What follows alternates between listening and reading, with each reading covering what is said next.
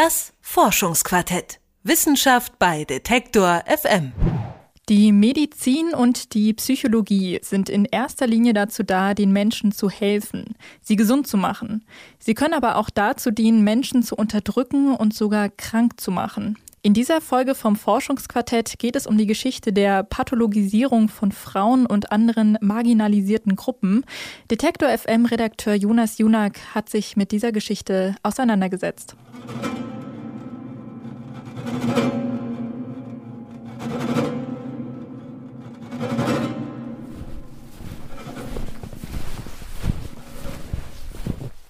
Wir befinden uns im Jahr 1892 beim amerikanischen Entdecker Robert Peary, der gerade mit seiner Crew Grönland durchquert.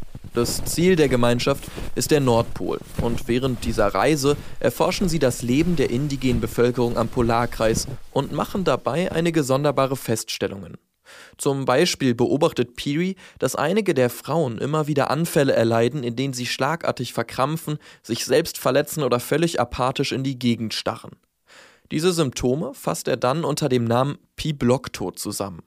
Lange galt die Krankheit, die auch arktische Hysterie genannt wird, als häufiges Phänomen bei Frauen im Nordpolarkreis. Mittlerweile wird Pearys Forschung aber stark angezweifelt.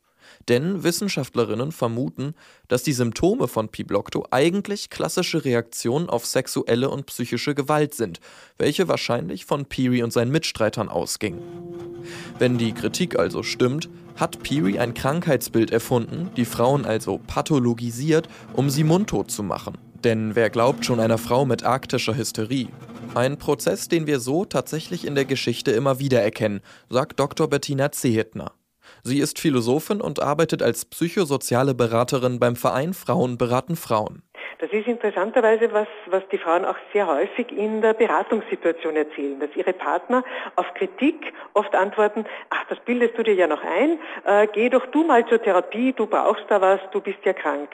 Also es ist eine sehr wirkungsvolle Abwehr von Kritik, um die eben nicht annehmen zu müssen, um sich mit der nicht beschäftigen zu müssen.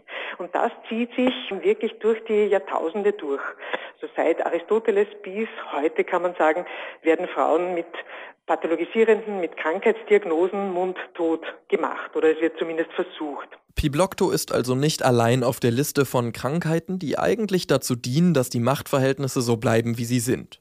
Im 20. Jahrhundert fällt da zum Beispiel ganz besonders die Hysterie ins Auge. Hysterie, das ist altgriechisch und bedeutet Gebärmutter, und wenn es darum geht, praktisch jede Frau, die unter den Anforderungen an ihre Rolle leidet, als krank zu erklären, dann haben die Erfinder der Hysterie ganze Arbeit geleistet. Die sogenannte Krankheit des Gegenwillens, wie Sigmund Freud sie einst nannte, war eine Ansammlung unglaublich vieler unterschiedlicher und völlig diffuser Symptome. Alles von Lähmungen über Depressionen bis hin zur Blind- oder Taubheit konnten als Hysterie diagnostiziert werden und brachten Tausende von Frauen in Nervenheilanstalten. Für Männer mit solchen Symptomen wurde ein anderes Krankheitsbild erfunden, das Bombshell-Syndrom oder Kriegstrauma. Im Gegensatz zur Hysterie war das kein Phänomen, welches irgendwie mit dem Geschlecht begründet wurde, sondern einfach mit den schrecklichen Erfahrungen des Krieges. Doch wo gibt es immer noch solche Pathologisierungen und gegen wen richten sich diese?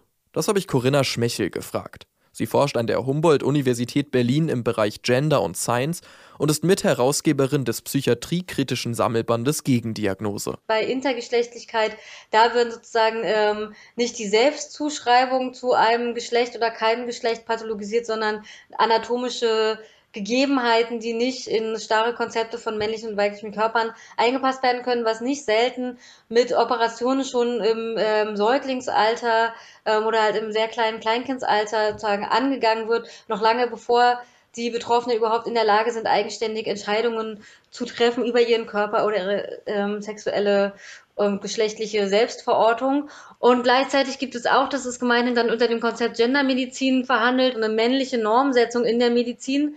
In dem Sinne, als dass, wenn man sich anschaut, wie Krankheiten beschrieben werden und wie auch äh, Therapiekonzepte entwickelt werden und medizinische Forschung ähm, stattfindet, Forschung stattfindet an und mit Medikamenten, dass da wiederum ganz oft von einer männlichen Norm ausgegangen wird. Männer, ähm, also an Männern nur getestet wird ähm, und ja, männliche Körper eben sozusagen Dosen vorgeben und Mengen vorgeben. Nicht nur Frauen werden immer wieder für krank erklärt und entmündigt. Auch Homosexualität galt bis 1992 als Krankheit und Menschen, die im binären Geschlechtersystem keinen Platz einnehmen können oder wollen, sind ebenfalls betroffen. Dabei gilt, die Pathologisierung ist eine gesellschaftliche Verdrängungsstrategie und dient meistens dazu, sich nicht mit einem strukturellen Problem auseinandersetzen zu müssen. Ein Beispiel hierfür ist die sogenannte Geschlechtsidentitätsstörung oder Gender Dysphoria. Eine Krankheitsdiagnose für Menschen, die sich nicht mit ihrem angeborenen Geschlecht identifizieren können und darunter leiden. Hier würde sich die Frage lohnen, warum diese Menschen so leiden und welche Rolle dabei eigentlich eine Gesellschaft spielt, in der Geschlecht immer noch in sehr starren Kategorien von Mann und Frau gedacht wird. In der medizinischen und psychologischen Forschung müsste ein Umdenken stattfinden. Weg von einer überhasteten Krankheitsdiagnose hin zu einer kritischen Auseinandersetzung mit der Frage, wo Menschen konkret unter Unterdrückungsstrukturen leiden. Diese Forschung muss den Balanceakt finden, sozusagen zwischen einer Forschung, die sensibel ist für gesellschaftliche Unterschiede, die Machtverhältnisse, die Unterdrückungsverhältnisse, die Diskriminierung, die äh, eingeschrieben sind in gesellschaftliche Verhältnisse mit reflektieren kann, also das auch ernst nimmt, zu schauen, gibt es Unterschiede für Frauen, Männer, nicht-binär geschlechtliche Personen, für Persons of Color gegenüber weißen Menschen, für Menschen in unterschiedlichen sozialen Lagen und gleichzeitig aber nicht in die Falle tippt, ähm, wieder eine stigmatisierende Pathologisierung ähm, vorzunehmen. Und es ist sicher schwieriger gesagt als getan, sich vielleicht einfach auch von dem Bild des normalen menschlichen Körpers und der menschlichen Gesundheit ähm, auch zu lösen und die Vielfalt von Menschen auf ähm, sozialer, kultureller wie auch auf biologisch, körperlich, anatomischer Ebene ähm, quasi wertfrei anzuerkennen und äh, menschliche Körper und menschliche Gesundheit auch in ihrer Vielfältigkeit ähm, zu beforschen. Das würde ich sagen, ähm, so programmatisch gesprochen ist das, was, ähm, wo es hingehen müsste. Eine kritische Forschung könnte verhindern, dass Menschen, die unter Unterdrückungsmechanismen leiden, als krank erklärt werden. Doch die Forschung ist nur die eine Seite der Medaille. Auf der anderen steht der direkte Umgang mit Menschen im Praxisalltag. Hier plädiert Dr. Bettina Zedner für eine Reformation der Ausbildungen. Also ich würde sagen, man muss unbedingt bei der Ausbildung beginnen und einen geschlechtersensiblen und geschlechtergerechten Blick integrieren. Es muss klar sein, dass Geschlecht immer eine Kategorie ist in unserem Zusammenspiel zwischen Arzt, Ärztin, Patient, Patientin, in der Institution Krankenhaus, Psychiatrie, Psychosomatik, dass Geschlecht immer als äh, wertende Kategorie mitspielt. Darum ist es auch so wichtig, geschlechtsspezifische Rollenbilder, Vorurteile und Bewertungen in Frage zu stellen. Der Weg dorthin ist lang und beschwerlich, aber es gibt unermüdliche Wissenschaftlerinnen und Aktivistinnen, die ihn gehen. Dass sich ihre Arbeit auszahlt und sich etwas verändert, sieht man am Zeitstrahl der großen Pathologisierungen. Hysterie und Homosexualität werden in Deutschland nicht mehr als Krankheit diagnostiziert und im Personalausweis kann man mittlerweile die Geschlechtskategorie divers angeben. Trotzdem funktioniert der Pathologisierungsapparat natürlich auch heute noch. Ein klassisches Beispiel dafür ist das Stockholm-Syndrom. Seit 1973 werden so Frauen, die eine persönliche Bindung zu einem Kidnapper aufbauen, als krank erklärt, ohne dass es dafür je ausreichend Forschungsmaterial gegeben hätte. Und auch Depressionen werden bei Frauen anders diagnostiziert als bei Männern, meint Dr. Bettina Zehetner. Es ist ja leider wenig passiert in der Veränderung, dass psychisch gesunde Frauen ganz anders ähm, erklärt werden als psychisch gesunde Männer. Also eine, ein psychisch kranker oder als depressiv bezeichneter Mann hat dieselben Charakteristika wie eine sozusagen psychisch gesunde Frau. Das ist mehr auf ihr Äußeres bezogen, mehr auf Innerlichkeit, passiv, ähm, wenig aktiv auch im Beruf, sehr ähm, fokussiert auf Beziehung. Also diese Kategorisierungen, die sind geschlechtsspezifisch unbedingt zu hinterfragen. Die Tatsache, dass Depression auch so ein weibliches Bild wurde, es war ja nicht immer so. Die Melancholie war in der Philosophie früher eine kreative männliche Aktivität, könnte man sogar sagen. Die Tatsache, dass Depression jetzt so ein weibliches Gesicht hat, genau das muss hinterfragt werden, dass das eben auch eine gesellschaftliche Funktion hat, was man Frauen zuschreibt und ihnen vielleicht auch eher erlaubt als Männern, aber ihnen auch eher auferlegt eben zum Beispiel depressive Erkrankungen, Angsterkrankungen, Essstörungen, selbstverletzendes Verhalten. Bei all dem ist es wichtig zu verstehen, dass die Medizin und die Psychologie nicht objektiv sind und es auch nie waren.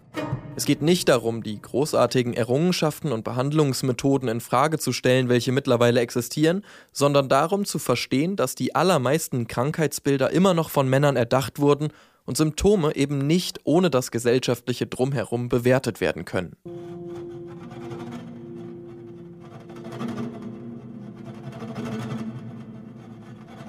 Immer wieder werden Frauen und andere marginalisierte Gruppen pathologisiert, also für krank erklärt, um sie vom Diskurs auszuschließen und wegzuhören, wenn es darum geht, was eigentlich die Gründe für ihre Leiden sind.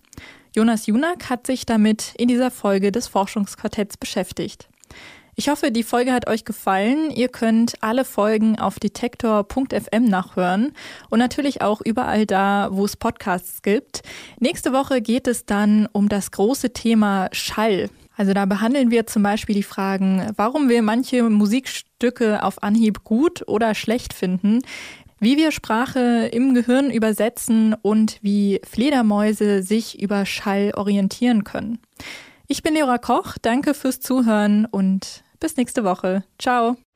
Das Forschungsquartett. Wissenschaft bei Detektor FM.